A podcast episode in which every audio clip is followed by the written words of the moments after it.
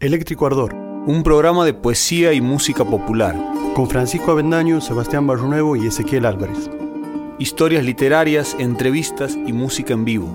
Porque una canción, como una estrella, de lejos parece un punto luminoso, pero de cerca es un universo vivo.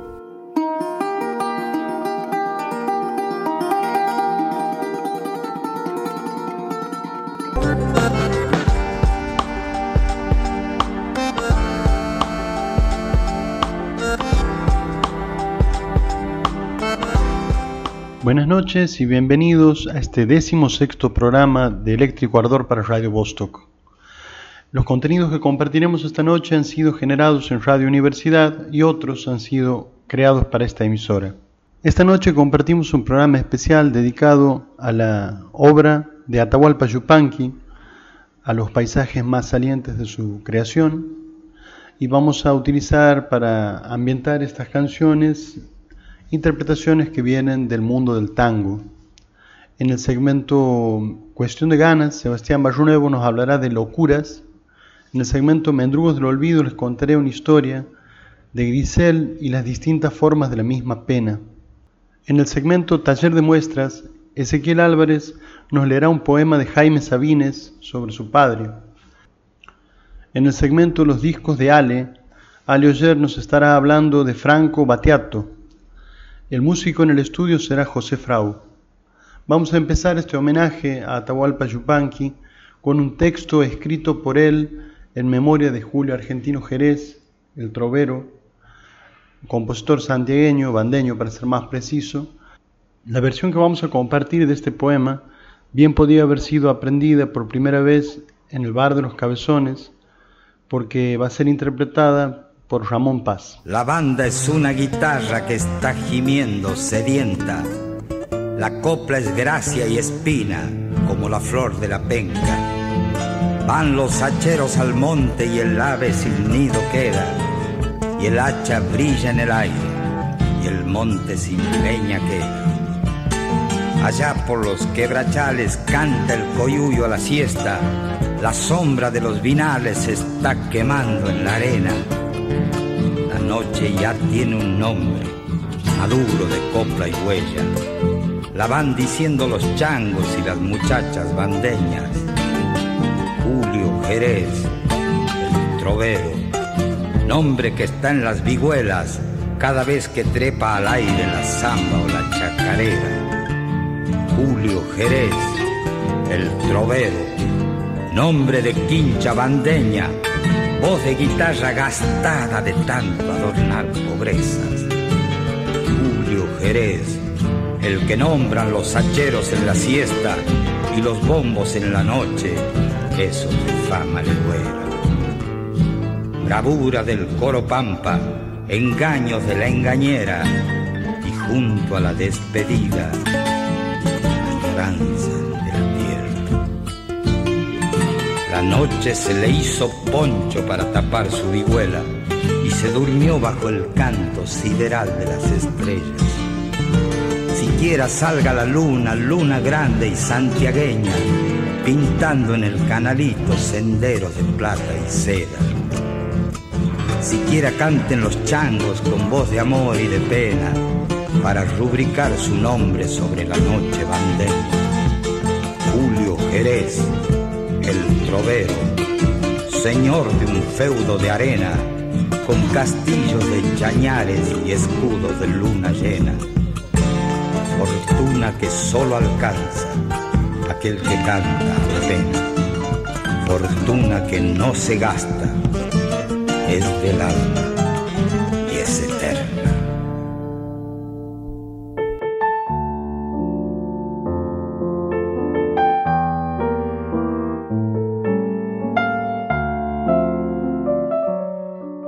nombre es Francisco Avendaño, estoy acompañado por Sebastián Barrunuevo. Buenas noches, Seba, ¿cómo estás? Buenas noches, Pancho, muy bien. Empezando un nuevo programa de Eléctrico Ardor. Una hermosa noche. ¿De qué va a tratar el, el programa de esta noche, Seba? Bueno, hoy vamos a hablar de Atahualpa Yupanqui, el gran este, trovador, músico, pensador, compositor, ¿no? Eh, y bueno, vamos a tener una selección muy variada de, de temas Eh, hay una vasta obra de, del autor, así que tenemos traído este, una linda selección, Pancho, de, diferentes em, de diferentes miradas, ¿no? El, abordaje de la obra, desde eh, Spinetta hasta Troilo y Rivero. Claro, sí, la idea era también eh, mostrar cómo este autor, la particularidad que tiene Yupanqui, ¿no? En cuanto a la profundidad, riqueza de su obra, ha sido tomado prácticamente por todos. Me quedó corto porque tenemos cinco temas para mostrar, seis más uno instrumental que vamos a, planear en el medio de la entrevista que está preparada para más tarde. Pero la idea de Chupanqui es mostrar que su, su, diversidad musical, su riqueza musical ha sido usado por eh, muchos artistas y también es hacerle un poco el paralelo con el tango. Y como desde esa premisa, este programa es un programa de música popular, pero fue con un alto contenido tanguero, como el día de hoy no, no va a ser tan alto el contenido tanguero del programa, hemos elegido algunas versiones de como de Lidia Borda, de Amelita Baltar y de, eh, como vos bien has dicho, el, Feo Edmundo con, con Aníbal Troilo, sí. que hacen este... Los ejes de mi carreta. Exactamente, los ejes de mi carreta y hacen una, una, un balance, digamos, entre lo que es la falta de presencia de, del tango puntualmente en este programa. Vamos a tener entonces el primer segmento como quien tiende un puente entre el tango y el folclore, o entre el tango y Atahualpa Yupanqui, que es el homenajeado de esta noche.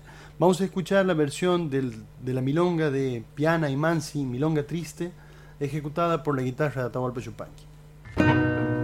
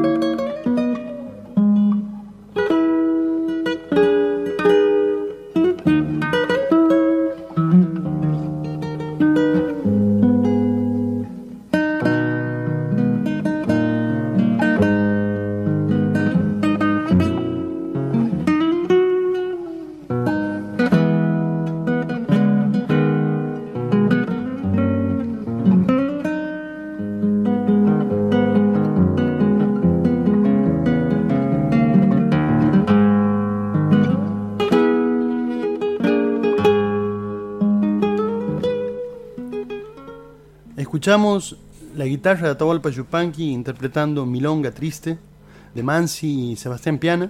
Vamos a meternos directamente en un poema de Atahualpa Yupanqui, el poema llamado Piedra y Cielo. El valle tiene una pena que no la conoce el viento, la pena de mirar siempre, mitad piedra, mitad cielo. Algunos valles se alargan como un anhelo. Yo nunca fui como el valle, eso lo saben los vientos. Mi vida es domar caminos, el valle siempre está quieto. Mi vida, piedras afuera, cielos adentro.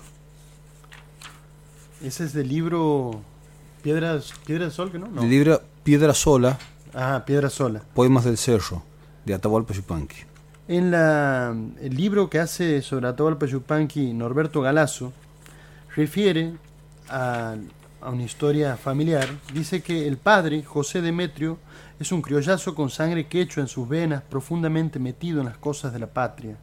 La madre, Higinia Carmen Aram, vasca, de aquellos habitantes duros de Guipuzcoa, hace unos años antes se ha juntado sus caminos y ya son padres de Carmen, una gurisita simpática que está por cumplir los tres años.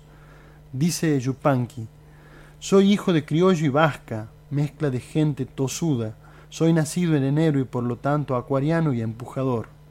Por vía paterna me galoparon, me galopan en la sangre 300 años de América, desde que don Diego Abad Martín Chavero llegó a abatir quebrachos y algarrobos y a hacer puertas y columnas para iglesias y capillas en Tucumán.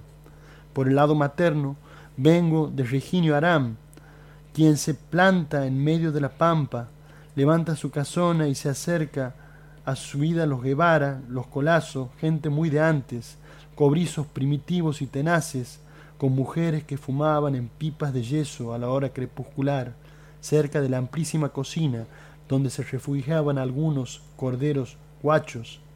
Así yo llevaba en mi sangre el silencio del mestizo y la tenacidad del vasco. Ahora vamos a escuchar una versión de Los ejes de mi carreta por Aníbal Troilo y Edmundo Rivero.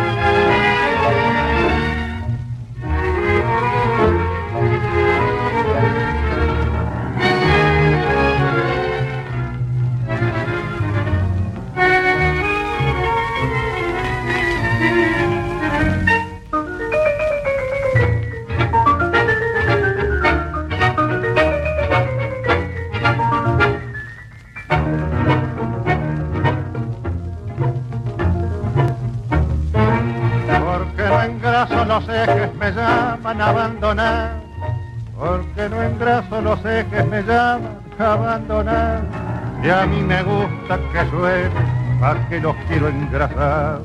Y a mí me gusta que suene, pa' que los quiero engrasar.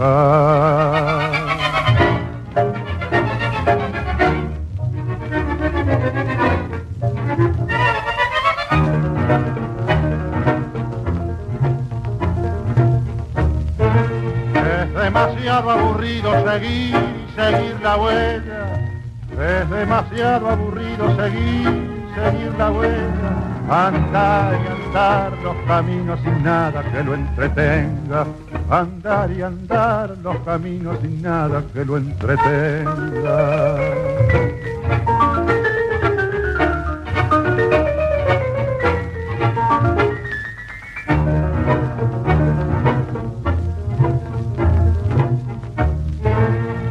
necesito silencio, yo no tengo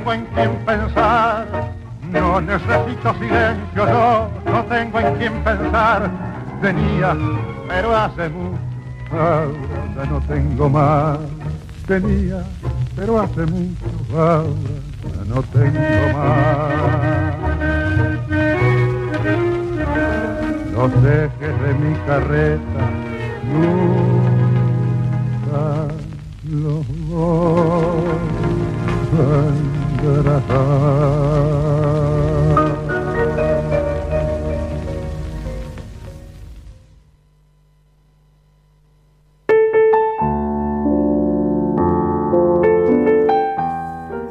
escuchar Los ejes de mi carreta en la versión de Edmundo Rivero y Aníbal Troilo, una versión candombera, murguera, ¿qué podemos decir? Una buena milonga al estilo tanguero. Exactamente.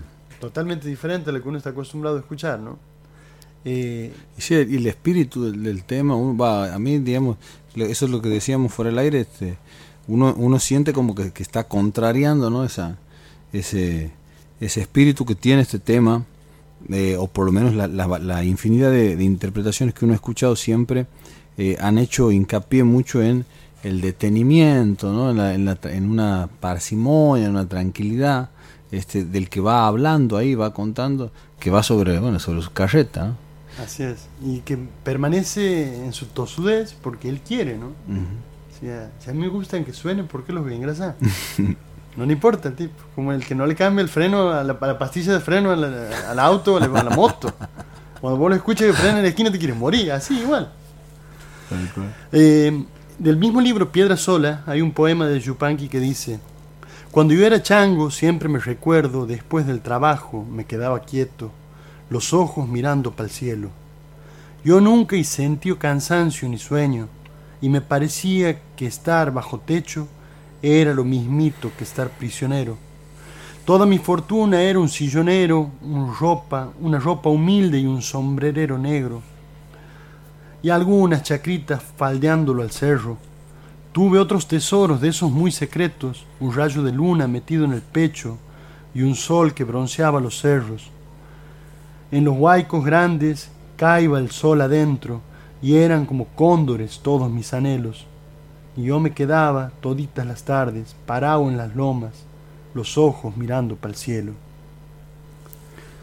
A través de ese mundo que gira alrededor de la estación de la pequeña localidad bonaerense, Héctor toma contante- contacto con gauchos, jornaleros, receros, domadores, peones de la cosecha del trigo y del maíz, hombres de curtido rostro, de firme mirar, fuertes manos encallecidas, hombres de mucha pampa galopada. En tiempos de la entrega del cereal, los canchones vecinos a la estación se poblaban de carros, bueyes y caballos de tiro. Entonces aparecían como las gaviotas sobre los surcos, los estibadores, la peonada galponera, los hombreadores de bolsas. Ellos ejercen una influencia importantísima sobre él. Son quizás las primeras palabras que se escriben sobre la página blanca de su vida. Solo la temprana presencia de los trabajadores junto al changuito pudo constituir el abono fundamental para que creciese desde allí el gran poeta popular.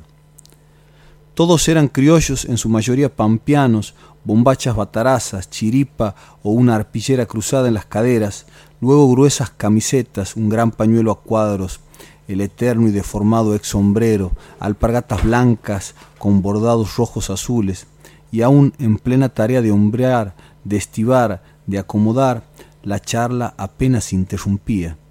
Miles de refranes, de intencionadas coplas, cuentos de carreras, inundaciones, amoríos o duelos criollos silvanaban en el ir y venir de los paisanos entre los tablones y las estivas. Mi mundo alcanzaba su tono de maravilla cuando por la tarde se reunían los paisanos a la sombra del galpón, cansados pero contentos. Era entonces cuando las últimas luces de la tarde comenzaban los cuentos más serios. Mientras a lo largo de los campos se extendía la sombra del crepúsculo, las guitarras de la pampa comenzaban su antigua brujería, tejiendo una red de emociones y recuerdos con asuntos inolvidables. El canto era la única voz en la penumbra. Aquellos rústicos estibadores, aquellos carreros que horas antes eran puros refranes y chanzas, estaban transitando otros caminos. Cada cual iniciaba un viaje a su recuerdo, a su amor, a su pena, a su esperanza. La vida me enseñó después que muy pocos públicos serían capaces de superar en atención y calidad de alma a esos seres crecidos en la soledad pampeana. Apretado junto a ellos, mirando sus grandes manos, sus rostros curtidos, mi corazón no viajaba. Allí estaba, frente al cantor, bebiendo sin entender mucho las cosas que decía. Me sentía totalmente ganado por la guitarra. Ese fogón de los estibadores, ese canto tan serio, tenía una magia especial. Ellos me ofrecían un mundo recóndito, milagroso, extraño. Yo no los miraba ya como heroicos proletarios de la pampa. Me olvidaba que rato antes se llamaban Alcaraz, Montenegro, Leiva, Páez.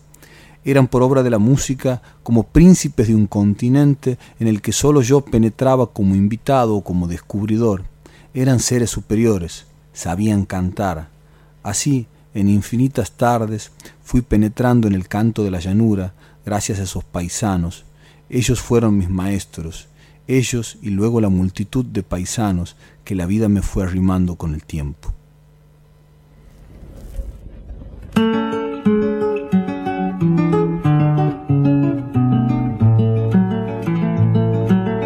Yo nunca tuve toropilla, montado en ajeno.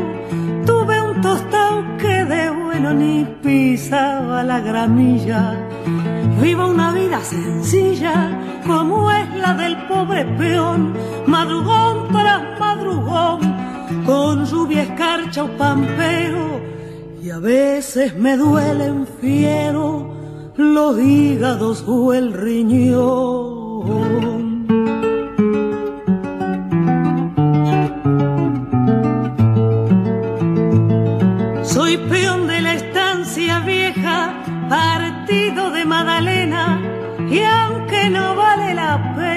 Pena, anote que no son quejas, un portón todo de rejas, un jardín grande, un chale, lo recibirá un vale que anda siempre disfrazado, mas no se asuste cuñado, y por mí pregúntele.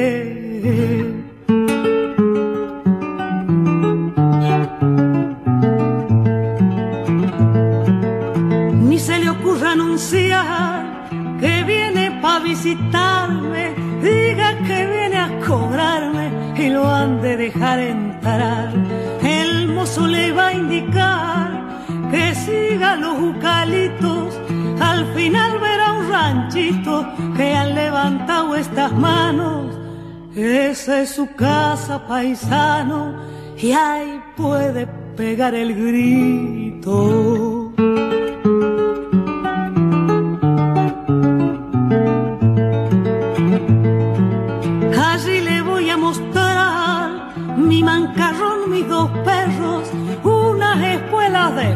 Y un montón de cosas más. Si es entendido, verá un poncho de fina trama y el retrato de mi mamá en donde rezo pensando mientras lo voy adornando con florcitas de retama que puede ofrecer un peón que no sea su pobreza a veces me entra tristeza y otras veces rebelión en más de una ocasión pensé de hacerme perdiz para ver de ser feliz en algún pago lejano, pero la verdad, paisano, me gusta el aire de aquí.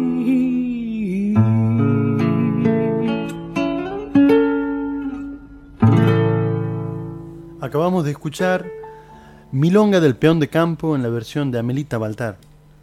Eh, algo central en Yupanqui, podemos decir que hay ejes, ¿no? Acabamos de tocar uno, que es, por ejemplo, el de su madre, el de su padre, esta mezcla de sangres a la que él atribuye su condición contemplativa, filosófica, meditabunda. Otro elemento es la guitarra, ¿no? La guitarra es como parte de su, podemos decir, es un eje central en su filosofía y en su poesía. Es un sujeto de vocación. eh, por ejemplo, eh, guitarra, dímelo tú. Eh, bueno, vos sabés que me ha hecho acordar también, nada más que en, en esa es- él, él pone la música, la guitarra también que tiene con Oscar Valles, Claro. que bueno, la guitarra fue a los montes, no sé qué andaba buscando. Claro, ese tema que lo canta Alfredo Ábalos. Espectacular. Vamos a tener la versión de, eh, una versión insólita también de este tema, del tema de la guitarra, con música de León Gieco, pero Ah, por claro, también Flaco Espineta. Claro la que- guitarra, dímelo tú, es un tema que tiene una profundidad filosófica. apabullante, ¿no? Sí. Hay una versión de Liliana Herrero que me gusta mucho a mí, que, que tiene esa, esa, que, que pone de relieve esa oscuridad de ese tema, ¿no? Porque también Claro. es una reflexión tan muy honda. Y como para como no podemos decirlo mejor que las consideraciones que él mismo hacía sobre la guitarra, vamos a, a servirnos un poco de la tecnología a ver cómo decía Yupanqui que era la guitarra.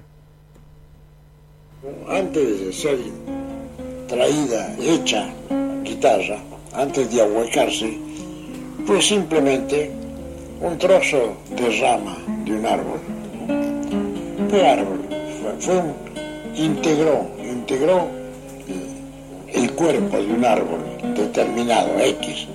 Ahora ese árbol no era un árbol solitario en una colina solo, ese árbol formó parte de una pequeña selva, de una pequeña, eso que le llaman monte, pequeño monte o grande monte.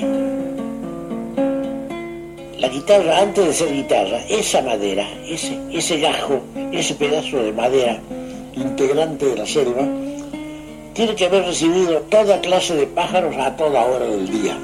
Por decir así, la selva recibió el cántico de, miles de pájaros a través de años, de dos años, de 15 años, o de 100 años, miles de pájaros han cantado, con humedad, con frío en invierno, con sol, con amanecida, con sustos. El, cántico del ave ha sido siempre el, elemento. Alguna vez la, echaron, alguna vez se, se, se, cayó, o la usaron, la ahuecaron, la pusieron a templarla como tabla y alguna vez la formaron. Pero era una vibración, una madera llena de vibraciones, de infinitas vibraciones. ¿Y qué vibraciones? Canto de pájaros, miles, miles de horas, en miles de días de cantos de pájaros. Y se formó la guitarra. Cuando se formó un instrumento, llegó a manos de, gente de distinta condición, este, virtuosos, hábiles, ávidos, ávidos de, de, encontrar algo que lo ayude en la vida, que le ayude a conformar su destino, su mensaje, o a consolar su, soledad. Ahora, no faltaría seguramente gente que, creía o que los demás le adjudicaban la virtud de, de enriquecer el canto de la guitarra. La guitarra estaba plena de sonidos, entonces no será en cierto modo una pretensión pensar que, que, es el hombre el que está enriqueciendo el sonido de esa guitarra, su, su, misterio, su, su, buena disposición para decir cosas. Ella, ella que de sonidos sabe cualquier cantidad de tiempo, de veces, de voces, de horas, de primaveras, de invierno, de soledades, de tormentas, de silencios, de rumores, todo lo sabe la guitarra, todo no tiene un secreto para ocultar. Todo, todo lo atesoró en sí y lo da, lo da cuando tal vez, cuando tal vez lo merece la, mano que la busca, tal vez lo merece. En la medida que no lo merece la guitarra, se puede negar. A veces dice, no me dice la guitarra, yo he oído, yo he oído. Esta guitarra es muy buena, muy buena, muy, está bien construida, pero a mí no me dice. ¿No será que no, no ha hecho nada por merecerlo todavía? le, ha faltado la unción, le, ha faltado la condición del ruego, del ruego callado, ayúdame, el, ayúdame, es decir, ayudarme sin decir la palabra, el acerca. Eso decía Yupanqui sobre la guitarra, consideraciones muy profundas para el instrumento, que son acompañadas por la versión de esta canción de León Gieco y Atahualpa Yupanqui, la guitarra en la voz de Luis Alberto Spinetta.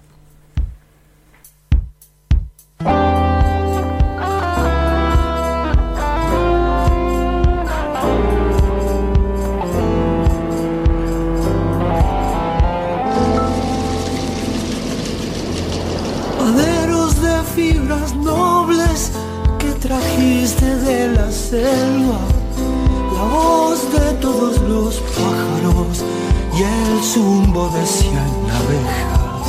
El sol te puso alegrías, la noche te dio tristeza para adornar tu garganta. Del cielo bajo una estrella, todas las cosas del monte, de los llanos y las sierras andan caminos sonoros por las huellas de tus cuerpos.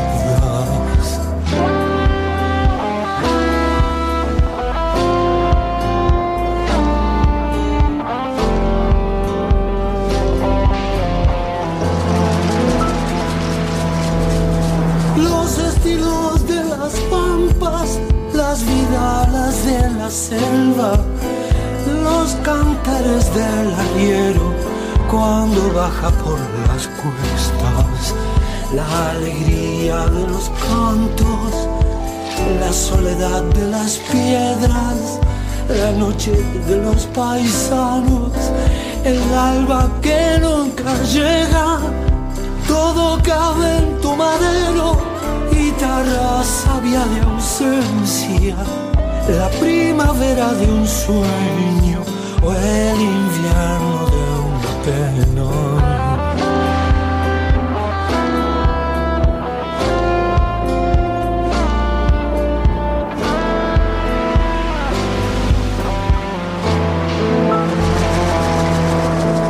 El camino que nos trae y el camino que nos lleva nos llena el alma de cosas que solo en ti se guitarra de nobles fibras. Te quiero porque en tus cuerdas mis paisanos van juntando la alegría con la pena. Ellas no gritan sus cantos, las canciones las conversan y un rumor de noche azul va despertando en tus cuerdas.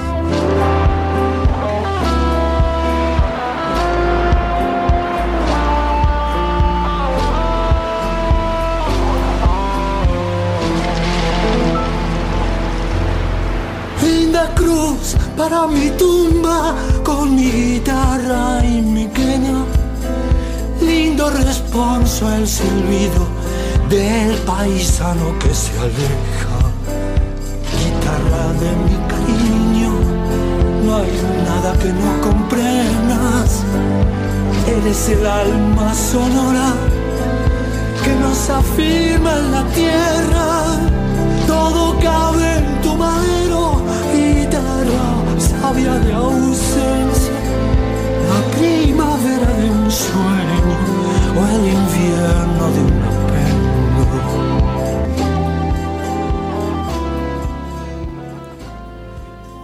Ese era Luis Alberto Espineta cantando la guitarra de Atahualpa Yupanqui.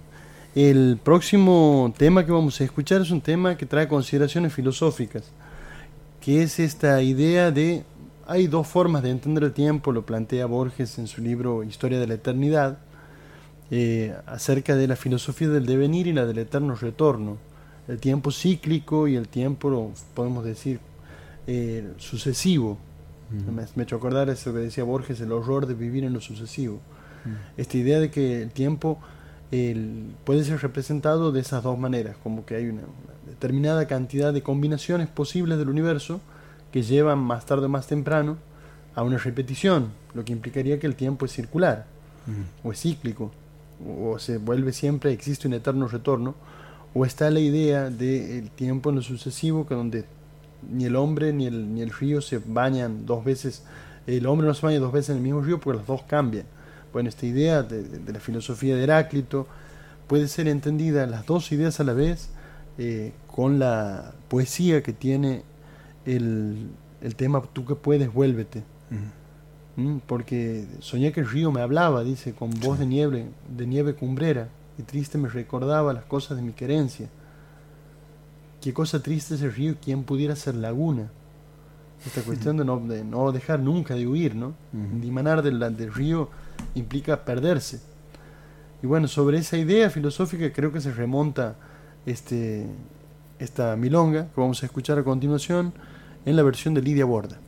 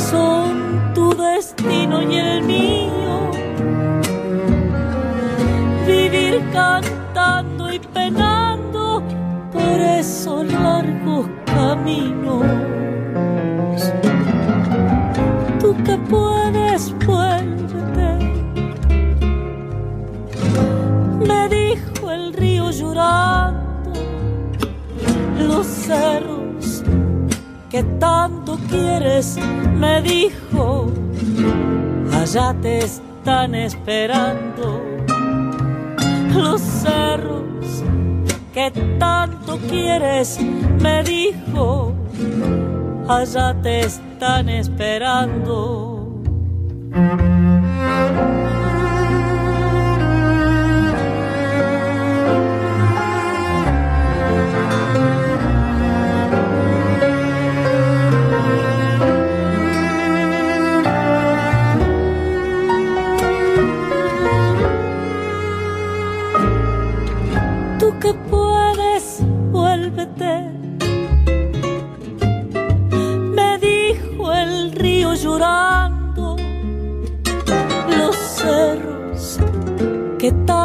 Quieres, me dijo, allá te están esperando.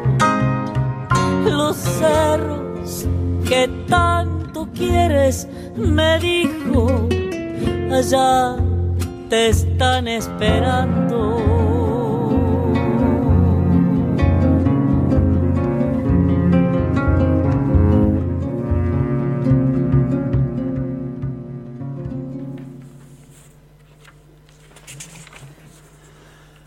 El destino del canto. Nada resulta superior al destino del canto. Ninguna fuerza abatirá tus sueños porque ellos se nutren con su propia luz, se alimentan de su propia pasión. Renacen cada día para ser. Sí, la tierra señala a sus elegidos. El alma de la tierra como una sombra sigue a los seres indicados para traducirla en esperanza, en pena, en soledad. Si tú eres el elegido, si has sentido el reclamo de la tierra, si comprendes su sombra, te espera una tremenda responsabilidad. Puede perseguirte la adversidad, aquejarte el mal físico, empobrecerte el medio, desconocerte el mundo, puede burlarse y negarte los otros, pero es inútil. Nada apagará la lumbre de tu antorcha, porque no es solo tuya, es de la tierra que te ha señalado, y te ha señalado para tu sacrificio, no para tu vanidad. La luz que alumbra el corazón del artista es una lámpara milagrosa que el pueblo usa para encontrar la belleza en el camino, la soledad, el miedo, el amor y la muerte. Si tú no crees en tu pueblo, si no amas, ni esperas, ni sufres, ni gozas con tu pueblo, no alcanzarás a traducirlo nunca. ¿Escribirás acaso tu drama de hombre huraño, solo, sin soledad? Cantarás tu extravío lejos de la grey, pero tu grito será un grito solamente tuyo, que nadie podrá ya entender. Sí, la tierra señala a sus elegidos, y al llegar al final tendrán su premio, nadie los nombrará. Serán lo anónimo, pero ninguna tumba guardará su canto. El destino del canto de Atahualpa Yupanqui, una obra central en la poesía de la copla, ¿no? que ha sido eh, tomada por Santiago Suárez en, en, la, en la guaracha Fiebre de Amor, donde ah, claramente se refiere, incluso en la versión de, de los arcanos del desierto, pega un grito final donde Claro, dice. Atahualpa, estirando el- eh, esa voz, donde claramente Santiago ha levantado el, guante, ¿no? Creo que ha vivido también en consecuencia a lo que plantea estas premisas del destino del canto. Una forma particular de entender el camino del artista y la manera de vivir, como dice aquí, eh, te señala, pero no para tu vanidad, sino para tu sacrificio, dice eh, Atahualpa Yupanqui sobre el, el trabajo del artista y el premio de serlo anónimo, pero que ninguna tumba pueda guardar tu canto. Eso es hermoso. Vamos a compartir un poema. El sentir que siento, me está dahueltando un canto en el pecho, Amalaya sea para cantar tonadas, pero me parece que el sentir que siento es para la vidala. La vidala es pena, tajo sin remedio, es andar de noche por la senda larga, y ande son coyuyos los malos recuerdos la vidal es canto de los hombres solos, alba que nos llega, vida que no es vida. Ande las palabras son como esos vientos que mueven un mundo de cosas perdidas. No quisiera cantar la vidala porque es canto triste, es dolor y ausencia, corazón y caja. Más bien algo alegre para engañar el alma, pa tristezas el paguan de vivo, piedras, pencas, cabras son mis, son, mis vecindades en el cielo estrellas y en la tierra nada. Yo quisiera cantar algo alegre para engañar el alma, pero me parece que el sentir que siento es para la Vidal. Ahora vamos a escuchar el último tema de este ciclo dedicado a Yupanqui. Deberíamos hacer otro programa porque nos quedamos cortos, ¿no? Nos falta el caballo, hermano falta el caballo. Uno no puede hablar de Yupanqui sin hablar del caballo. Exactamente. es un elemento central también en lo que es su poética. Así es. Creo que igual hemos ido abarcando todo lo que se podía y de alguna manera el caballo está presente en la próxima canción. Eso te iba a decir. Vamos con este último tema, que es el arriero, en la versión de Divididos. En el caso del arriero, este, nadie lo pensó, ¿entendés? No fue una... Vamos a hacer una versión de un tema de Atahualpa Yupanqui, no estábamos tocando un blues como si fuera Led Zeppelin haciendo blues. Y la densidad y todo eso. Eh, y en un momento había que ponerle un sonido y se me ocurrió cantar el arriero, pero no es que se me ocurrió, dije, bueno, ahora voy a... No, te salió.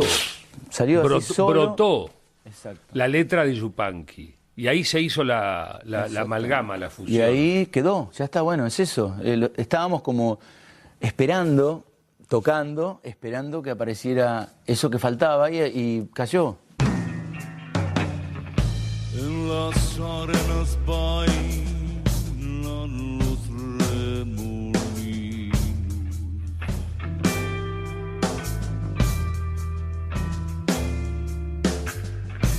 El sol juega en el brillo del pedregal.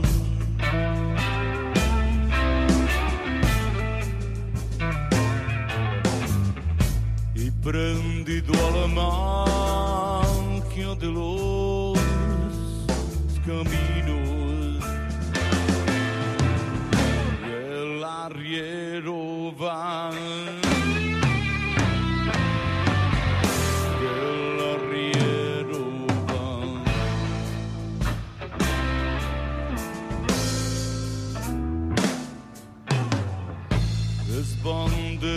Bandera de fe poncho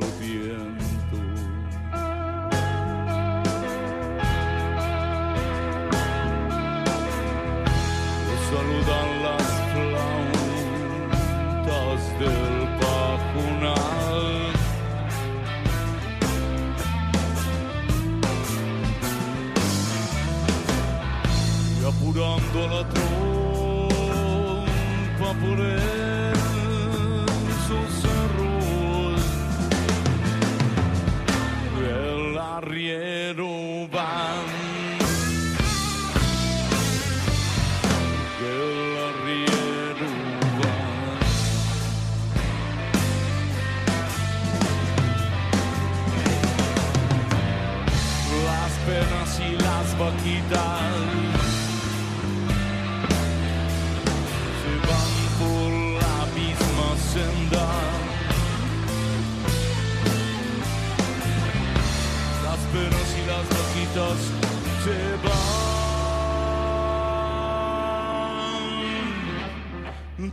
por la misma senda.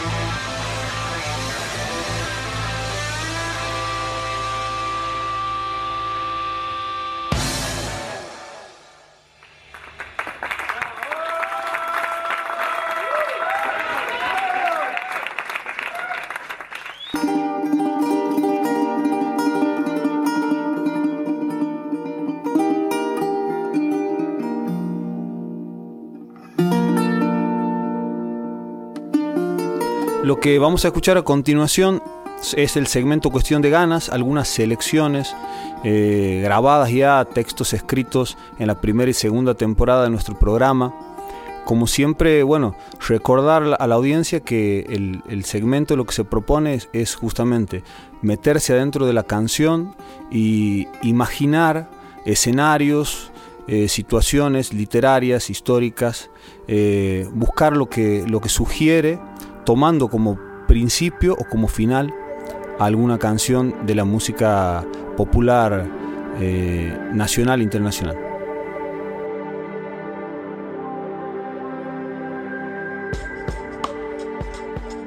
Para el segmento Cuestión de Ganas del día de la fecha vamos a compartir un texto que se llama Locuras lo he escrito caminando con mi hija por eh, el barrio a donde vivimos. Eh, y la canción que va vertebrando y va dándome las pistas para la reflexión es una canción que pertenece al trovador cubano Silvio Rodríguez, quien hace dos días ha estado cumpliendo años. Así que vaya también para él, para la celebración de su vida, este texto. Caminando por el barrio en la plaza vimos una pared que hablaba. No estaba prolija, con sus bordes pintaditos. Se trataba de un muro que ya tenía otros nombres, palabras, un dibujo de Goku descolorido, lluvias deslizadas, el tiempo que la descascarara. Entre tanto, un grafiti se imponía novedoso con la frase Nunca tristes, siempre locos. La frase quedó dando vuelta entre nosotros, entre Clara y yo, mientras andábamos las hamacas, el tobogán, el sub y baja. Esas palabras allí tendidas pedían ser revisadas en su sentencia. Le propuse a Clara que se acerque a aquel murmullo estridente de la pared. Fue hasta allí, levantó su brazo, logré retratarla rápidamente. Aquel graffiti tiene su identidad de graffiti, su absolutismo, su obrar categórico para también generar en quien lo lee contrariedades y pensamientos. No dice nunca tristes, siempre alegres. Plantea como superación dialéctica la locura. La locura es de esas gemas de polisemia infinita, es cortesía, insulto, halago, desacreditación, una palabra viva, recurrente y con una gran potencia en su decir. Se la utiliza y empuña con todos los significados. Tan rica es saborearla que se la convoca recurrentemente en cualquier diálogo. El anhelo de no entristecerse es más clarito, tiene su sentido un tanto mucho más definido. Una carita triste, imagino esos emoticones con la sonrisa dada vuelta, puede resultar universal en su interpretación y aunque sea pocas veces reivindicada en este sistema donde la obligación es hacer selfies y sonreír permanentemente, ahora mismo sumaría a la pared un grafiti que diga que viva la tristeza, porque también es necesaria, fundamental. Silvio Rodríguez implora en una de sus canciones que el cielo me libre de cordura. En la canción El necio remarca, dirán que pasó de moda la locura. Dirán que la gente es mala y no merece. La locura se vuelve política también, por supuesto. Las madres y las abuelas de Plaza de Mayo fueron señaladas por la dictadura como las locas de Plaza de Mayo. Galeano dice, fueron un ejemplo de salud mental, porque ellas se negaron a olvidar en los tiempos de la amnesia obligatoria. Infinitas gracias a su locura. Deslumbra la locura, seduce, intriga, mistifica los espacios y los redescubre. Michel Foucault, en la historia de la locura, dice que se puede advertir como se puede advertir justamente allí en su, en su texto cómo fue cambiando, redefiniéndose aquello distinto, extraño, que debía excluirse, confinarse, institucionalizarse. Un concepto histórico que tuvo en cada una de sus épocas una perspectiva, una manera de disponer estrategias para la disciplina, para racionalizar y brutalizarnos con éxito. Los médicos aprenden en las universidades a reconocer el derecho de las personas a estar locos y locas. ¿Acaso todo debe medicalizarse, reprimirse, controlarse como en la naranja mecánica?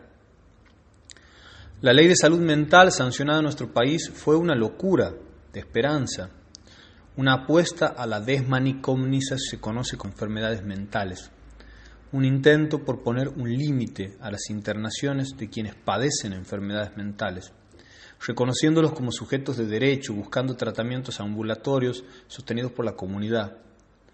Lamentablemente, también hay locuras de dolor, Hace pocos días se cumplieron 11 años de la sanción de aquella ley. Como contrapartida, poco y nada hizo este gobierno con aquella locura. Prevalecieron los poderes corporativos, privados, el negocio de la industria farmacéutica y las clínicas privadas. Del chaleco de fuerza al chaleco artificial del medicamento. Alicia, en el País de las Maravillas, le dice al sombrero loco, has perdido la cabeza, estás loco, pero te diré una cosa, las mejores personas lo están. ¿Quién no dice, vos estás loco, es una locura, loca linda, no te hagas el loquito, vamos a enloquecernos? Cuanta más liberación de la locura, mayor puede ser el pensamiento, estoy relow. Tengo en este momento en mi azotea los ecos de todas las direcciones de la locura y he decidido no callar ninguna voz, fluyen y me hacen mover el pie con nerviosismo, miro para todos los costados, en este momento soy un actor secundario en mi cuerpo y en mi mente, alguien me dice tranquilo, es un solo enloquecimiento de la gente. Hermosas son las locuras. Silvio Rodríguez intenta manifestarlas en todo su alcance e indeterminación. Están las locuras donde el acuerdo no alcanza, esas locuras de otro color, requieren un mayor trabajo para quien detenta solo la razón. Para ese desconcierto hay que tener otra disposición para el aprendizaje, para el conocimiento nuevo. Hay locuras que son poesía.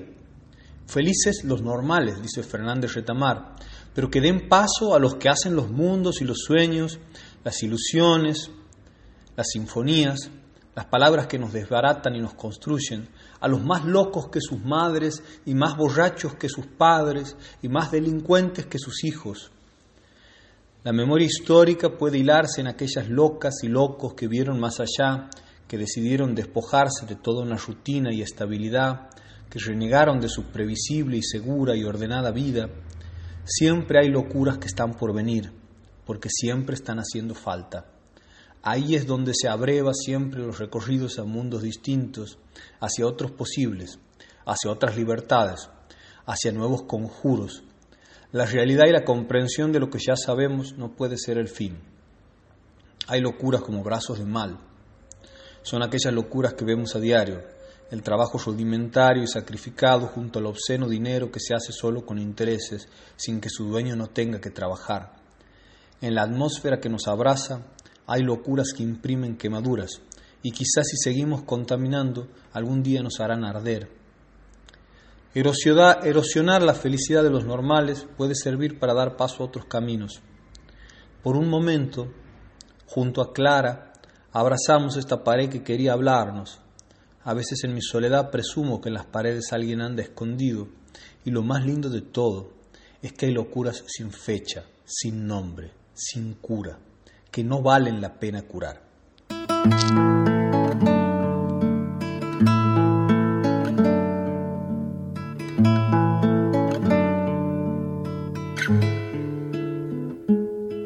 Hay locuras para la esperanza, hay locuras también del dolor. Y hay locuras de allá donde el cuerdo no alcanza locuras de otro color. Hay locuras que son poesía, hay locuras de un raro lugar. Hay locuras sin nombre, sin fecha, sin cura, que no vale la pena curar.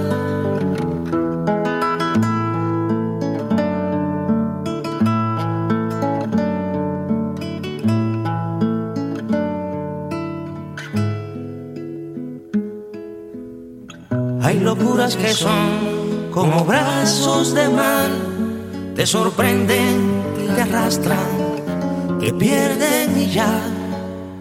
Hay locuras de ley, pero no de buscar.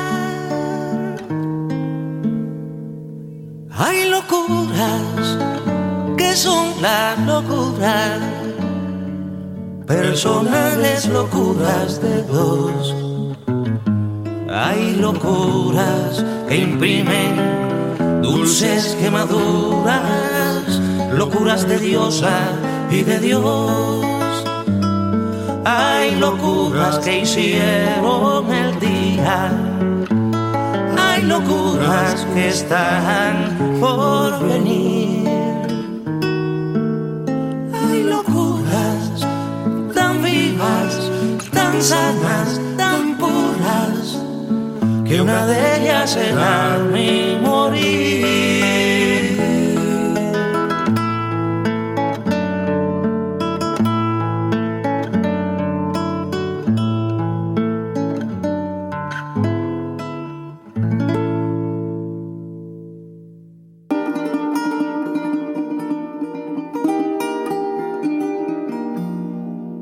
Lo que vamos a escuchar a continuación son las migajas de una historia, el segmento que tenemos dado en llamar Mendrugos del Olvido, que va a ser una selección de lo que se ha venido compartiendo durante estos últimos dos años en el programa Eléctrico Ardor.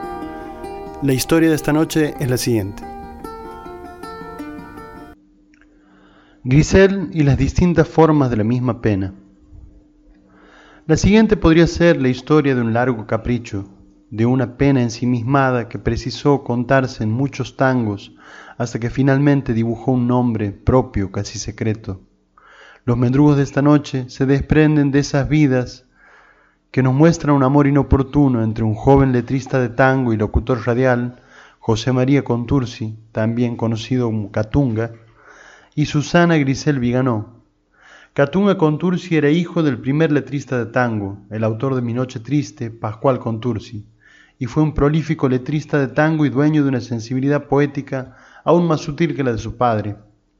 Cuando Catunga tenía 24 años, en 1935, por intermedio de Nelly Omar, conoció a la cordobesa Susana Grisel Viganó, de 15 años, y se enamoró de ella instantáneamente. Y por lo que después se supo, al parecer, ambos habían tenido ese arrebato, pero este amor fue ante todo inoportuno Además de la escasa edad de la jovencísima Grisel, era inconveniente este enamoramiento para un hombre que ya estaba casado y que acababa de ser padre. Este arrebato tuvo consecuencias médicas para Contursi, quien por recomendación médica solo podía curarse en las sierras de Córdoba, más exactamente en Villa General Belgrano, y aún con mayor precisión en la hostería de los padres que Grisel tenían en ese pueblo cordobés. Allí al parecer ocurrió todo el amor, la culpa y la despedida. Contursi no pudo o no quiso dejar a su esposa y a su hija, y Grisel no estaba dispuesta a continuar con la relación de modo clandestino. Así fue que él volvió a Buenos Aires, a su rutina y al calor del hogar conyugal, pero una parte de su ser quedó enredado en la partida, y este fantasma habría de seguirlo en toda su obra y durante casi toda su vida. Ella estuvo sola por un tiempo, pero luego se casó y tuvo un hijo, él tuvo tres hijos más. Ya en los tangos de Contursi, en 1937, aparece como un espectro ese amor perdido. En el tango esclavo que compone con Joaquín Mora, dice, no sé si en la tragedia de vivir así, con esta pena mía, que ha dibujado una mueca sombría que nubla mis ojos y apaga mi voz. En el tango, en esta tarde gris, dice, sé que mucho me has querido, tanto, tanto como yo, pero entonces yo he sufrido mucho, mucho más que vos. Por otro lado, en el tango tabaco, dice, tu voz surgió de las sombras como un lejano reproche, tu voz que llora y me nombra mientras tanto aún se asombran los fantasmas de la noche. En el tango cristal señala, cuántos, cuántos años han pasado, grises son los días de mi vida, loco casi muerto, destrozado, con mi espíritu amarrado a nuestra juventud en el tango Sombras nada más, dice, qué breve fue tu presencia en mi hastío, qué tinieblas fueron tu mano y tu voz, como luciérnaga llegó tu voz y disipó las sombras de mi rincón, sombras nada más entre tu vida y mi vida, sombras nada más entre tu amor y mi amor. Y eventualmente esta pena ensimismada, insistidora, logró tomar un nombre propio y en 1942 nació el tango Grisel, con música de Mariano Mores. Hacia finales de la década de los 50, Contursi envidó y se perdió del todo en el recuerdo, ayudado por el juego, el tabaco y el alcohol. Por su parte, Grisel estaba sola desde que su marido la abandonó. Siria Cortiz, gran músico de tango, la encontró en Córdoba y le contó que Catunga había enviudado, que durante todos estos años no había dejado de pensar en ella. A principios de los años 60 se reencontraron y ella lo llevó consigo a las sierras, Ahí se casaron en 1966 y vivieron juntos en Villa General Belgrano hasta 1972, cuando Contursi murió.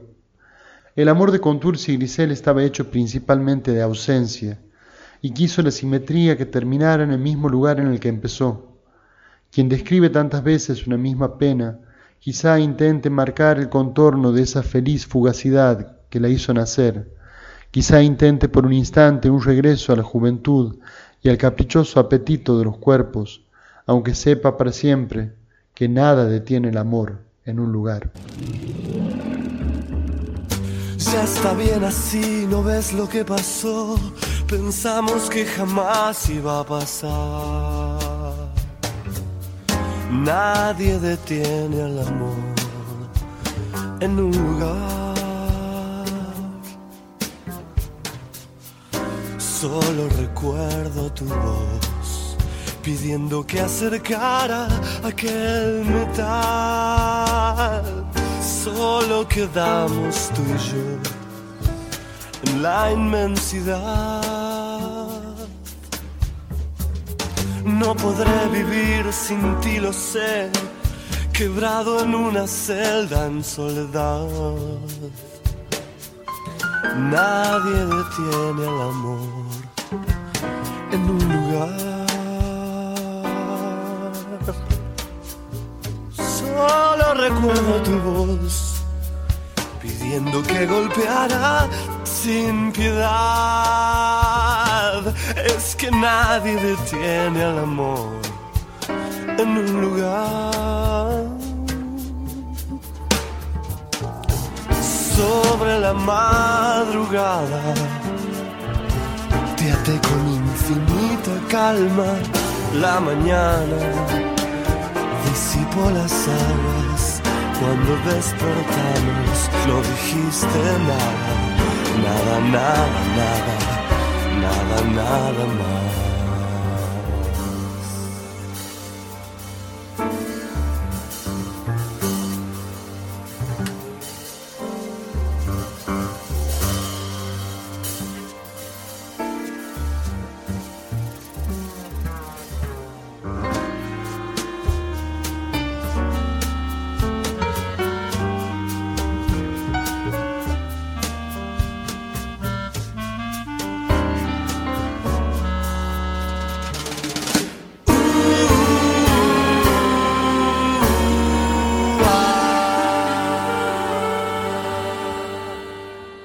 En el segmento Taller de Muestras de esta noche, Ezequiel Álvarez nos hablará de Jaime Sabines y un poema dedicado a su padre.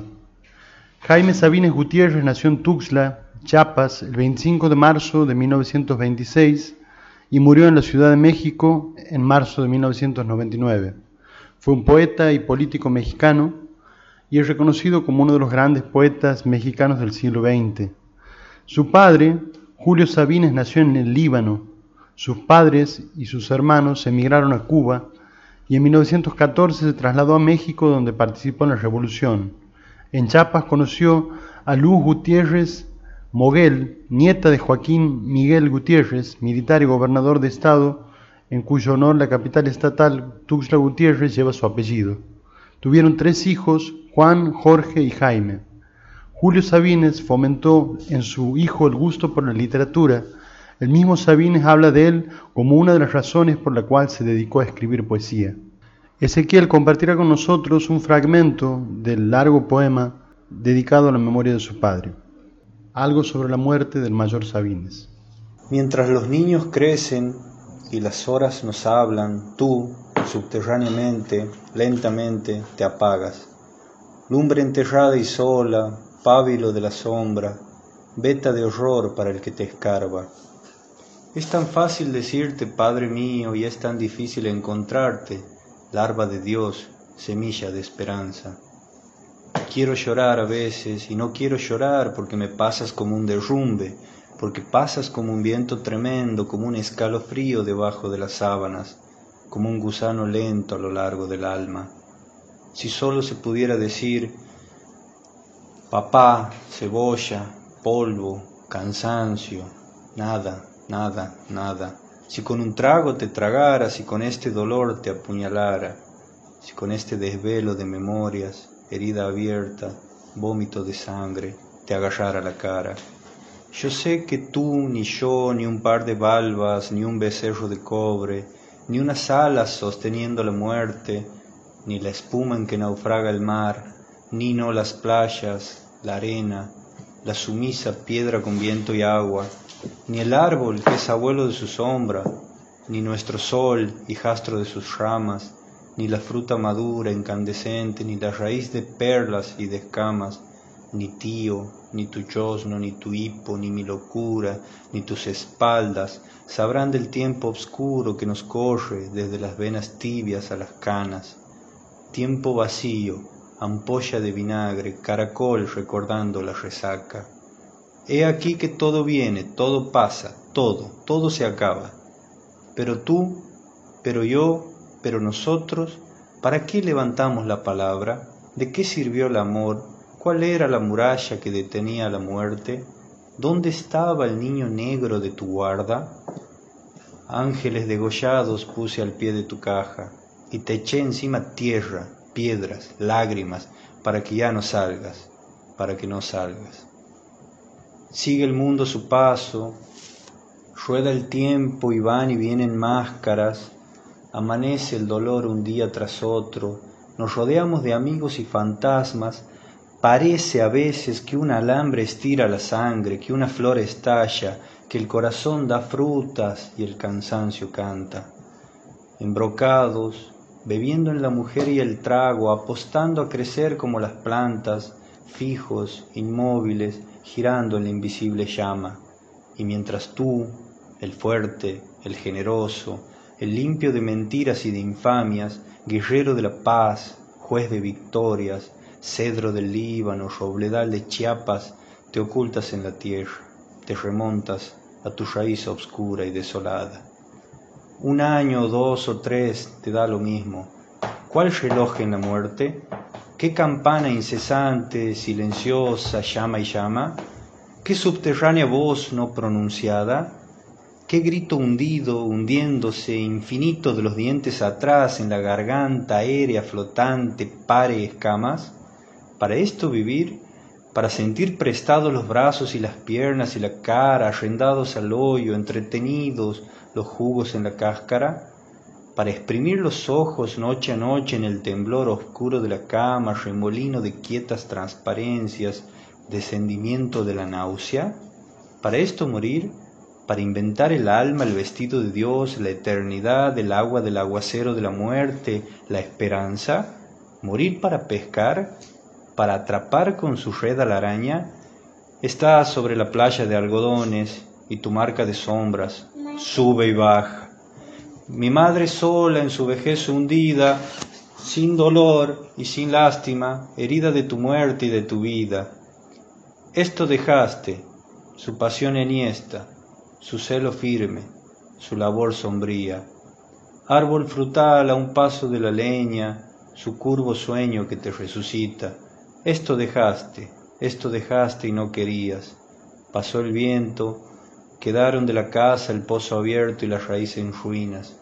Y es en vano llorar. Y si golpeas las paredes de Dios, y si te arrancas el pelo o la camisa, nadie te oye jamás, nadie te mira, no vuelve nadie, nada, no retorna el polvo de oro de la vida.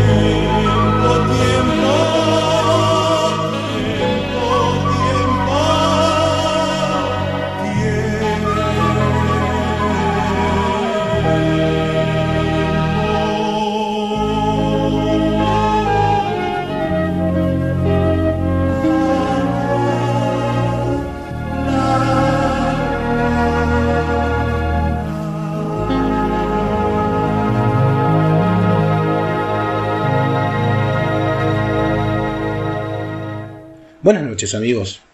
En esta oportunidad me gustaría hablarles de un músico italiano, Franco Battiato.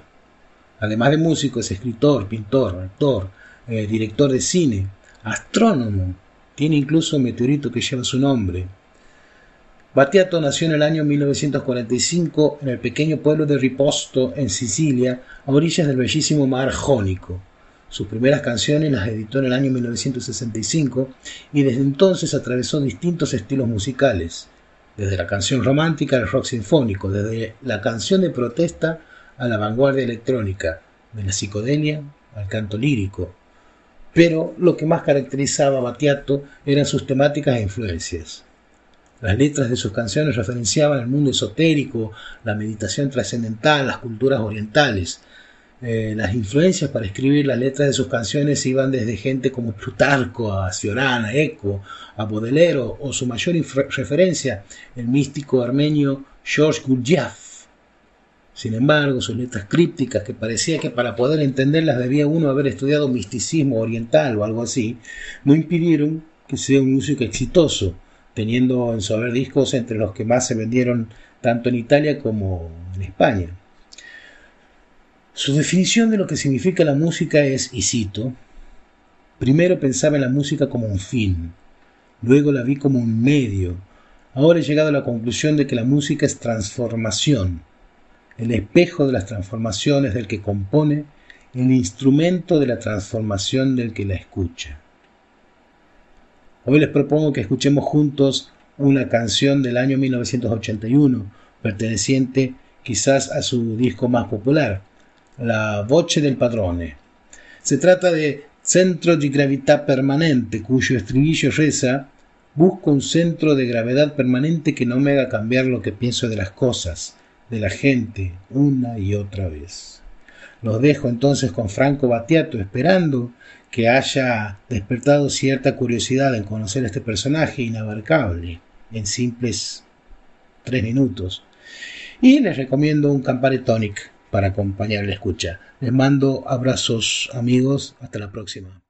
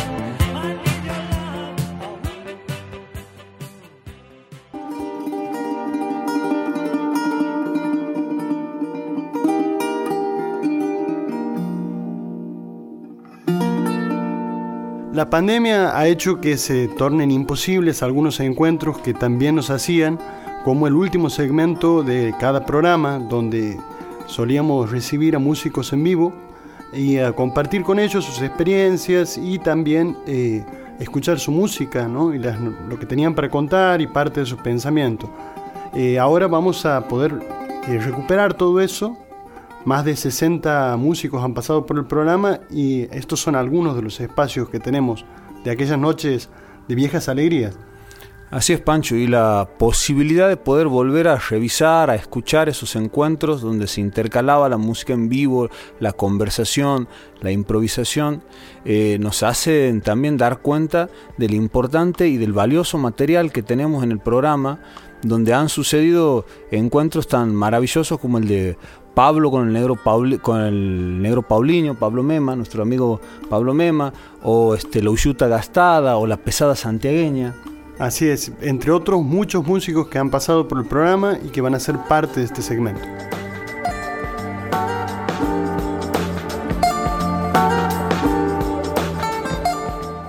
Nos acompaña esta noche José Frau y vamos a escuchar su guitarra antes de escuchar su voz.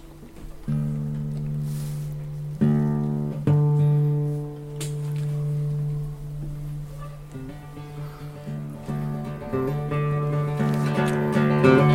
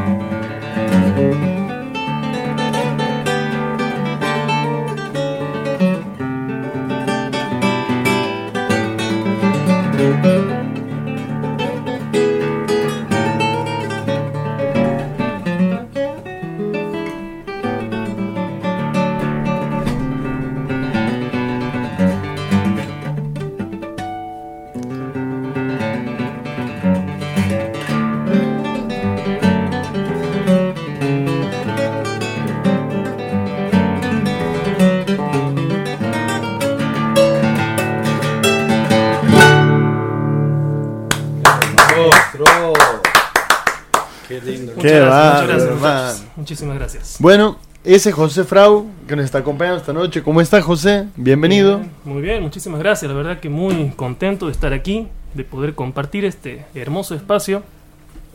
Este, y bueno, lleno de, de felicidad y de, y de buena vibra. ¿Cómo se llama esa lindo, canción tan hermosa que acabas de tocar? Esto que acabo de tocar es un bayao, es un ritmo brasilero y se llama eh, justamente bayao, que es de Carlos Aguirre. Este es un compositor maravilloso eh, Carlos Aguirre, santafesino. el pianista también, ¿no? Exactamente, el pianista. De Paraná. De Paraná. Eh, impresio- impresionante Paraná. y, y quiero decirte que realmente es un placer escucharte y verte ejecutar el instrumento es algo impresionante. Bueno, muchísimas gracias, muchísimas hemos gracias. disfrutado mucho. Muchas gracias. José, te quería preguntar. Sí. ¿Cuándo aparece la guitarra en tu vida? Uy. Vos sabés que en mi casa siempre ha habido música. Mi hermana tocaba el piano, mi mamá cantaba, sigue cantando maravillosamente. Mi abuela cantaba y de repente había una guitarra dentro de un ropero que me ha fascinado. Y como todo niño la agarro, la abrazo y la destrozo. La hago pedazo, la dejaba bajo la cama, la verdad. Me arrepiento hoy en día de eso.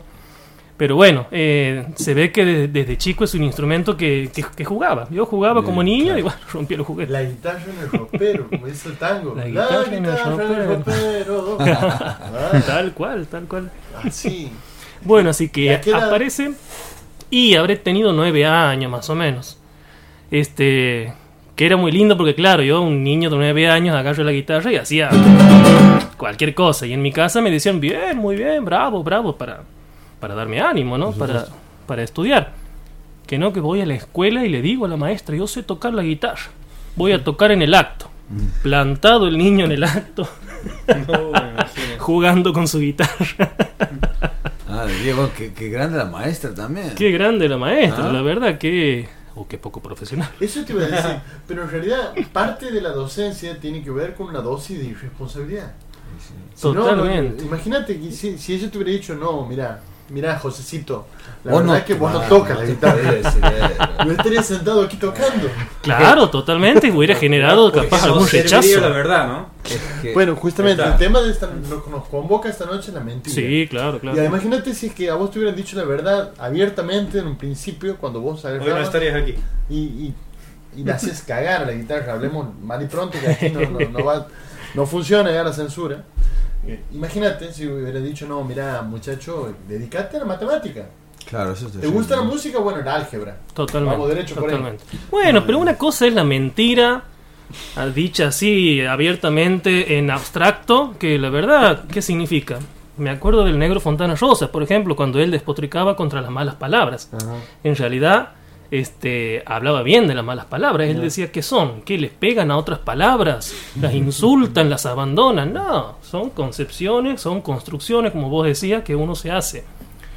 La mentira eh, tal vez es algo que falta a la verdad o es algo que no se sabe.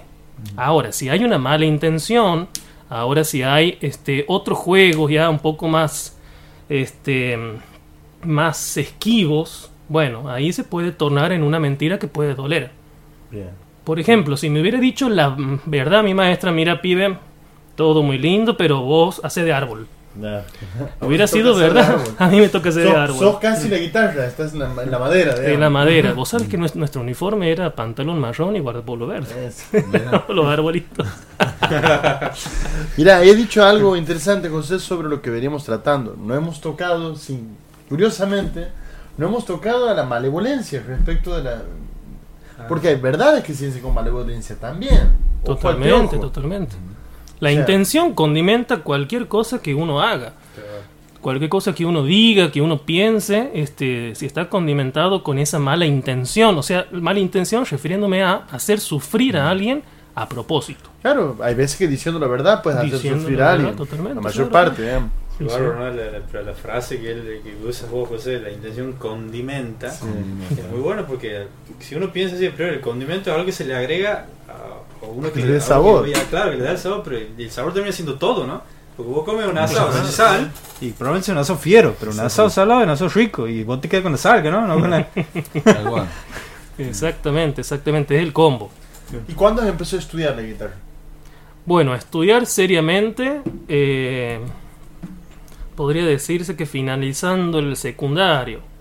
Pero de todas formas era un estudio muy para mí, o sea, yo escuchaba una, una obra, había aprendido a leer música y bueno, se ve que mi interés ha ido por ahí desde un principio. Sentarme con el atril, analizar la obra, tratar de estudiarla y bueno, hasta que encontré un camino que más o menos me han venido guiando mis maestros aquí, Félix Taguada, Lucas Carabajal, este, Sonia, me acuerdo que trabajaba mucho con Sonia. Y después, bueno, después ya en Mendoza, que sí, ha sido un estudio mucho más riguroso, este, que prácticamente me han hecho tener una vida social nula. ¿Cuántos dedos tienen los guitarristas? La primera Qué bárbaro. Qué tradición. Nace Qué con la tradición de la guitarra. cuyana, ¿no? Pero además, ¿cuántos dedos tienen? No, Porque es impresionante es lo que hace. no se puede creer. Es impresionante, es impresionante. Y todo eso cargado porque encima, mira qué loco, ¿no? Porque eh, si uno se pone a analizar los géneros típicos de Cuyo, son todos géneros más bien lentos, más bien que tienden a la poesía, más bien que tienden ni siquiera la tonada ni siquiera tiene chasquido, es una cosa... Como una samba. Es como una samba que le falta, claro, que le falta ritmo, que le falta apoyarse. bombo, exactamente. Pero las guitarras solistas se ve que han ocupado toda esa vertiginosidad que, que se necesita para, para, para impulsar todo lo que se está diciendo. Este, Y enormes muy poetas interesante. también, ¿no? Sí. Porque ahí está Tejado Gómez que. Tranqui. que ondear. Claro, claro, como quien agarrar lo Claro, primero que claro, sale del sí, saco. Sí, sí, estamos hablando de un tipo que tenía segundo grado de primario. Es impresionante. Por no hablar de Leonardo Fabio o de personajes incluso más complejos desde lo artístico. Claro, Mendoza claro, es un lugar claro. muy importante de, de creación artística. Di- Ahora, ¿por qué Di crees? Benedetto. Claro, Benedetto, Benedetto, ha sin hecho duda, una- sin duda. Una obra gigante. Eh, ¿Por qué crees vos eh, que justamente, hemos visto que es una de las, podríamos decir que la universidad más importante, o si no es la más importante, es de las más importantes Ujú. en lo que hace la guitarra, eh, es la de, la de, la de Cuyo, ¿no? Y, y ahí es donde... ¿Por qué crees que ha aprendido tan fuertemente este instrumento ahí, en los músicos cuyanos? Pues aquí nosotros todos tocamos la guitarra, santiagueño. Claro, claro. Vos le tiras una guitarra, el tipo te la, la toca, digamos. eh, Exactamente. Como el bombo, ¿viste? Pero este desarrollo, podemos decir, Ujú. hasta disciplinado de, de la- de la, de la expresión artística con la guitarra, ahí en Cuyo lo tienen muy marcado. ¿Vos por, por qué crees que, que se ha dado eso en esa región y no en otra? Es muy complejo, muy complejo lo que me preguntas. Pero bueno, voy a tratar de mentir haciendo Claro. honor al, al tema del programa. Mira, me parece que mucho tiene que ver eh, el, el- el estilo que se, que se construye, que se cultiva en cada lugar. Por ejemplo, la evolución musical del tango, si la comparamos malévola- malévolamente con el folclore, ha crecido muchísimo más. Claro. Musicalmente, o sea, la construcción de la melodía, la construcción de la frase musical, el desarrollo. Uno no escucha dos tangos iguales y sabe cómo viene la mano, por eso sorprende. Hay una cierta estructura general. ABA, la segunda parte menor, mayor. Claro, es una Hay algo general, ahí. pero no es tan, tan, tan estricto como este, los géneros folclóricos del norte, sobre todo, que tienen danza. Imagínense, no, no podemos tener tanta libertad, este, se nos van a caer los bailarines. Sería gracioso, pero estaría mal. Entonces, en Cuyo eh, tienen unos géneros bastante más libres en cuanto a la forma. Y eso facilita, me parece, la exploración, facilita mucho el, el análisis y el laboratorio constante. Y hay menos baile también, entonces. Claro, exactamente, exactamente. Exactamente. El hecho de que no se, no se introduce el bombo, por ejemplo, también marca algo. El bombo, eh, si bien es, es algo hermoso, porque uno escucha el latido, lo relaciona con el latido de la Pachamama, y bueno, es todo real. Uno entra en, el, casi, en el ¿no? clima, exactamente. Uno entra en un clima de conexión total con la tierra. Bueno, Mendoza no tiene eso, no tiene esa tradición de la parte rítmica tan, tan estructurada y da pie a la melodía, da pie al desarrollo melódico. Por un lado, eh, buenísimo, por supuesto, se crea un género totalmente nuevo. La Siempre. tonada, que es, es maravillosa. Las tonadas son. son Claro, uno tiene que saber tocar muy bien la guitarra en, eh, sí, necesariamente para, Más para poder este, digo, para poder engrosar y, y- y- y- y nutrir todos esos espacios. ¿no? Cantar Como muy bien, ¿no? porque además está- tienen grandes cantores, tienen cosas que Sí, afinan sí, cosas sí. muy difíciles de afinar. Sí, sí, sí, totalmente, totalmente. Este, bueno, yo me he mantenido muy al margen de eso, justamente viendo esta, esta complejidad. Claro. Era algo que me tenía que meter de lleno para entenderlo, el folclore de Cuyo, la, tra- la tradición de Cuyo y desenvolverme, eh, al menos a mí por lo menos, mm, me, ha- me ha abocado más a la parte del estudio. O sea, no he conocido ese centro cuyano tan, tan rico en la parte del folclore tradicional. Pero han sido siempre muy admirados, todos. Ah. Es maravilloso ir a una juntada, verlo, para mí era, era un placer gigante, claro. Un placer gigante. Contanos un poco acerca del disco que, que- que has grabado y que Ujú. algunas canciones has traído aquí para que compartamos. Exactamente. Contanos un poco de, de qué trata y bueno, cómo ha surgido. Bueno, la verdad que el disco ha sido eh, grabado el año pasado en la provincia de Tucumán por un amigo, Eduardo Pico, que tiene su estudio. Este, he pensado en música argentina y particularmente revalorizar los compositores que tenemos en Santiago hoy, vivos, que me parece que es una tarea que nos atañe a todos. A todo artista tiene que revalorizar lo que tiene, porque histórico todo lo que se ha perdido, tanto en Argentina, la otra vez leía un libro de historia de la música y son incontables las obras perdidas en Buenos Aires, óperas, Claro. óperas gigantes, manuscritos, Eh, todo perdido por, bueno, calculo una falta de cuidado en el tiempo, seguramente han habido este, tragedias en cuanto a eso, un incendio, una inundación. De pero Siria también este, puede ser, ¿no? De Siria, bueno, todo eso pasa cuando viene el agua, si no levantamos las cajas se mojan. Claro. Corta. Entonces me parece importantísimo revalorizar los músicos que tenemos hoy en día. Por ejemplo, grabo dos obras de Ricardo Chanferoni, un referente para nosotros antegueños, para Argentina y Latinoamérica, guitarrista. enorme guitarrista, y una de esas obras ha sido puesta, ha sido impuesta en un concurso nacional. Por ejemplo, el nivel de importancia que tiene la música compuesta por gente que vemos todo, todo- todos los días. Eh, Juan Pablo Seidman, el famoso Pato Seidman también, tiene una, musicalidad este, y una solvencia a la hora de, de tra- de traducir un mensaje con música que es increíble. Así que he tenido la chance, la oportunidad de poder grabar obras de estos, de estos compositores tan, tan ricos y bueno, que están en- Que, por tan cerca. Al momento de abordar una obra, por ejemplo, como la de, la de Gianferoni, o la de Simon que vos citas, Diego, el trabajo, porque hay un trabajo ahí también en tu interpretación, en tu toque, ¿no? Eh, ¿cómo, cómo lo trabajas? Digamos? ¿Hay, hay, hay, alguna modific- hay modificaciones que vos introduces dentro de lo que ya está trazado por el compositor? o lo que vas a lo que vas a sumar es tu intención, tu toque, tu manera de desplazarte en la guitarra condimento. solamente. Condimento. no, totalmente, muy, muy, muy buena pregunta. Eh, la verdad que sí, que hay modificaciones. El intérprete, en este caso yo, este, bueno, hay que plantarse y decir esto lo puedo decir y a esto lo puedo decir de una mejor manera. Seguramente no hay grandes cambios porque hay que respetar la obra como ha sido concebida. Sí. Pero sí, sí, sí, ciertas licencias este, a la hora de la interpretación, bueno, que también hacen que sea algo mío. ¿Se lo consultas al, al, al- al autor? Sí, claro, le consulto después de haber grabado. Muy bien. Muy buena, muy buena. Muy bien. Y le consulta ahí nomás. No Ahí mucho nomás. tampoco. De lejos, de lejos. ¿Qué te parece? Hablando con teléfono Ah, cortado. Claro, sí, no tengo señal. dice, corta. Dice que bien. Claro, sí, sí. Está muy bien. Porque Muy bien. vos decías, eh, recién decías que las cosas que uno puede hacer para mejorar la obra, y yo me, me atrevería a completarte sin que me lo digas, ¿no? Pero a mejorar la versión que uno puede hacer de la obra. Porque quizá en, en- en- pensaba en, un tema, por ejemplo, como en Oro y Plata de Charlo, ¿no? De Charlo y. Homero Massi.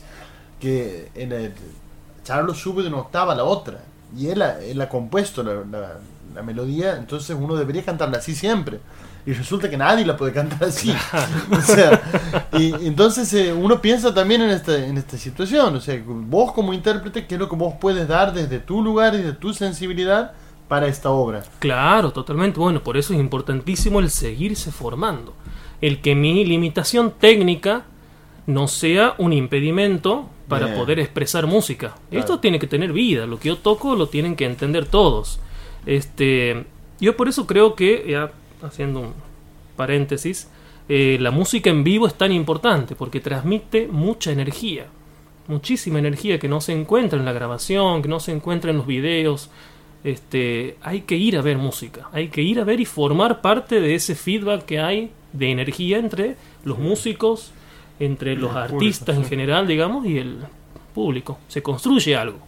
Se ¿Qué te pasa vos cuando yo entiendo porque hemos tocado juntos y pero a vos qué te pasa puntualmente cuando, cuando sientes que estás percibiendo de- del público este este este embelezo que produce la música lo, lo puedes percibir vos sos Sí, capaz de darte cuenta de notarlo to- Totalmente, totalmente. Sí, sí, sí, sí, se siente. eh, ya el hecho de que estoy tocando y me escucha una sola persona, ya me condiciona, ya me condiciona de tener que decir algo. Tengo que estar diciendo algo. Entonces, habiendo mucha gente, y bueno, mi tarea, eh, mi, mi fin, siempre, siempre decíamos con un amigo, el fin del- de la música en vivo es que la persona se vaya distinta. De ser posible que le haya reducido el ritmo cardíaco. Y lo- los hipertensos, los hipotensos estamos complicados. Pero claro, el fin es poder afectar, afectar a esa persona físicamente. Y eso se logra si uno, como quien contar un cuento, atrapa y va llevando la intención. Va acompañando la intención de lo que toco con todo el público. Supongamos, por ejemplo, esta obra de Ricardo Chanferoni comienza con una historia que siempre yo la, yo la cuento, que se llama Los días por Oriente, los días con Z, hablando de los hermanos Díaz. Ah, los días pasan volando de generación en Claro, exactamente. Su imaginario que dice, bueno, es una carreta, camino de tierra, que se van a Oriente, a chacarerizar esas melodías. Ahora, con esa introducción, con esa imagen de los hermanos Díaz en una carreta, yendo imaginariamente a Oriente, porque nunca han cruzado ni una palangana con un agua, digamos, nunca han cruzado el charco, eh, es muy bonito y de repente te presenta esto.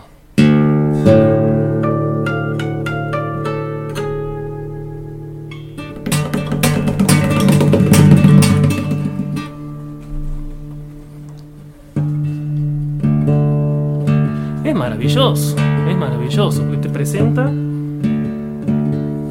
un mundo por descubrir. ¿Puedo tocarla? Por favor.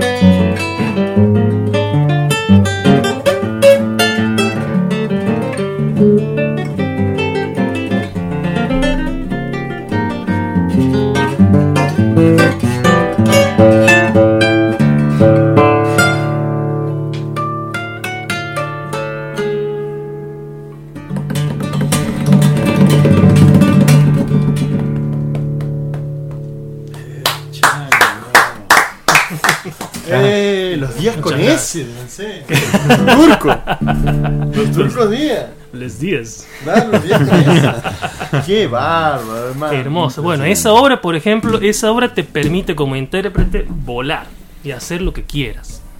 Nos, nos lleva a la- la- esa vieja discusión acerca de la música programática. Claro. O sea, ¿la música refiere o no refiere a algo? Mira qué, qué linda pregunta. ¿Cuántas veces te pasó que te pregunten esto en una entrevista? ¿La música refiere a algo? Siempre, obviamente, siempre, siempre. Porque vos sabes que hay una escuela musical que plantea que la música es abstracción pura. Sí, sí, sí, sí, sí. O sea, pero a, a esto voy. o sea. Mismo Schoenberg. Por eso. Pensaba esa cosa. Bueno, claro. Es que no está mal tampoco. Esto es, es- es otra, es otra interpretación. No, yo digo porque esta, esta idea de, de que los tonos Schoenberg menores. no se anima a decir que- a qué refiere. errónea le manda en el medio.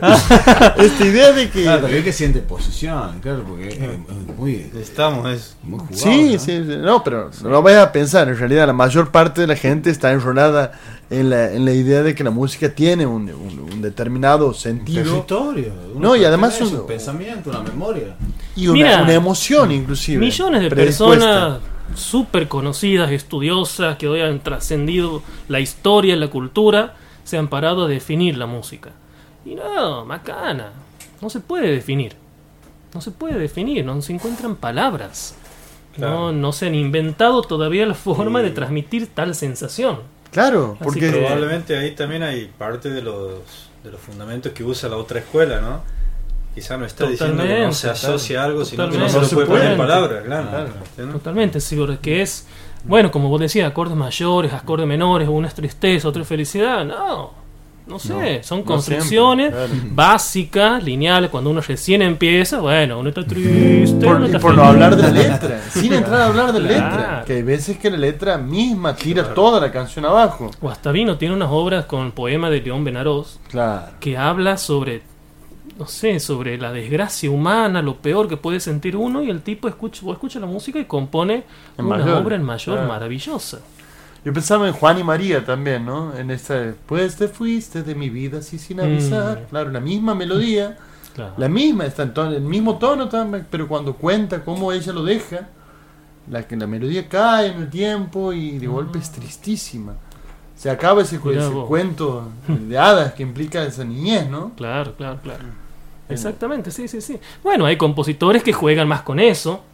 O sea, es- esperan escuchar la palabra triste para poner el, ac- el acorde menor. Claro. Bueno, capaz que por eso tenemos esa construcción, ¿no? Y hay otros que no, que hacen música y bueno, se acompaña con palabras bien y si no también transmite algo. Y si el que recibe no entiende nada, bueno, uno de los dos está fallando. O el intérprete o el que escucha. Mira, ahí estamos, eh, Sin, sin ir más lejos en el tema que hemos esbozado recién, el tema de la complejidad y la sencillez. Por ahí va. Por el tema de, de- exactamente, de la posibilidad de la comunicación. Y el arte, si no se comunica, ¿es arte? Es una pregunta, ¿me Claro, entiendes? no. Acerca de, si no logra ser comunicado ni comprendido, ¿estamos ante una, una obra artística? Claro, O no, solo no nos sé. comunicamos con palabras. Es que no nos comunicamos solo con palabras.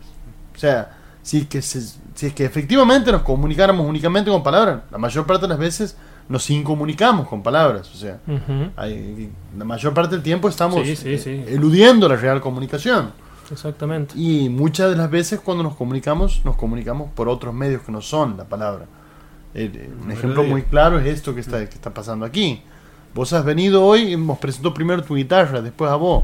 Así es. Y sin embargo sos vos. Así tiene que ser. Es una forma de- en la que vos te presentas. Vamos, vos has estado en este mismo, en este mismo foro, integrando parte de un cuarteto donde vos sos, en ese cuarteto, otro vos que no sos cuando estás aquí solo. Totalmente, soy un engranaje que func- hace funcionar la máquina. No, incluso hasta tu propia Tiene personalidad en la, en la entrevista y en el, y en el desarrollo. Claro, claro. Eso es lo que nos da para, para pensar acerca de que hay cosas que se pueden comunicar verbalmente y otras cosas que no. Bueno, lo que nos Sí, pone claro, de vuelta claro. ante la situación de, de- de lo verdadero y de lo falso, ¿no? Y estamos medio apretados con el tiempo. Te, te hago una pregunta: ¿qué es lo que vos preferirías hacer? ¿Despedirte con una canción tocada en vivo o con alguna canción del disco? Para que, bueno, ya estamos sobre los últimos minutos del Bien. programa. Y vamos con una canción del disco, este, porque te comento rápidamente, este disco está hecho el año pasado, eh, mi cabeza ya está puesta en el próximo disco. Así funciona, claro. Así esto Claro. funciona. Así que me gustaría mucho que escuchemos, por ejemplo, un gatito de Chanferoni también, que es el número 3, al trotecito y perro. Perfecto. Y con esta canción nos vamos a ir despidiendo. Y antes que nada queremos agradecerte, José, que hayas venido. Para nosotros Gracias, ha sido José. un verdadero lujo. Disculpa, ¿se puede Sí. escuchar tu disco en algún está en YouTube? Te lo tienen que llamar a vos para adquirirlo porque ¿Cómo seguramente hay mucha gente que va a querer. Claro, claro. Mira, el lanzamiento va a ser por plataformas digitales el jueves primero de, a- de agosto. Ah, ¿Por qué masivo. plataforma lo va a subir? Eh, por todas, había venido Bien. más de 250. Yo Ah, conocía no. Spotify. Bien, no, hay un montón. Bueno, de a partir del jueves. esta semana, qué Este, esta semana se lanza el disco. Seguramente lo voy a anunciar por las redes. Bueno, y quien quiera llamarme para felicitarme o para putearme. Para sea putearte bien- no, para felicitarte nomás. ¿Para qué van a llamar? Querido José, muchísimas gracias. Nos vamos a ir con tu, con, con tu grabación y de este gato que, que mencionabas, no sin antes volver a agradecerte la presencia aquí. Para nosotros ha sido un verdadero lujo. Nos vamos muchachos. Hasta la próxima.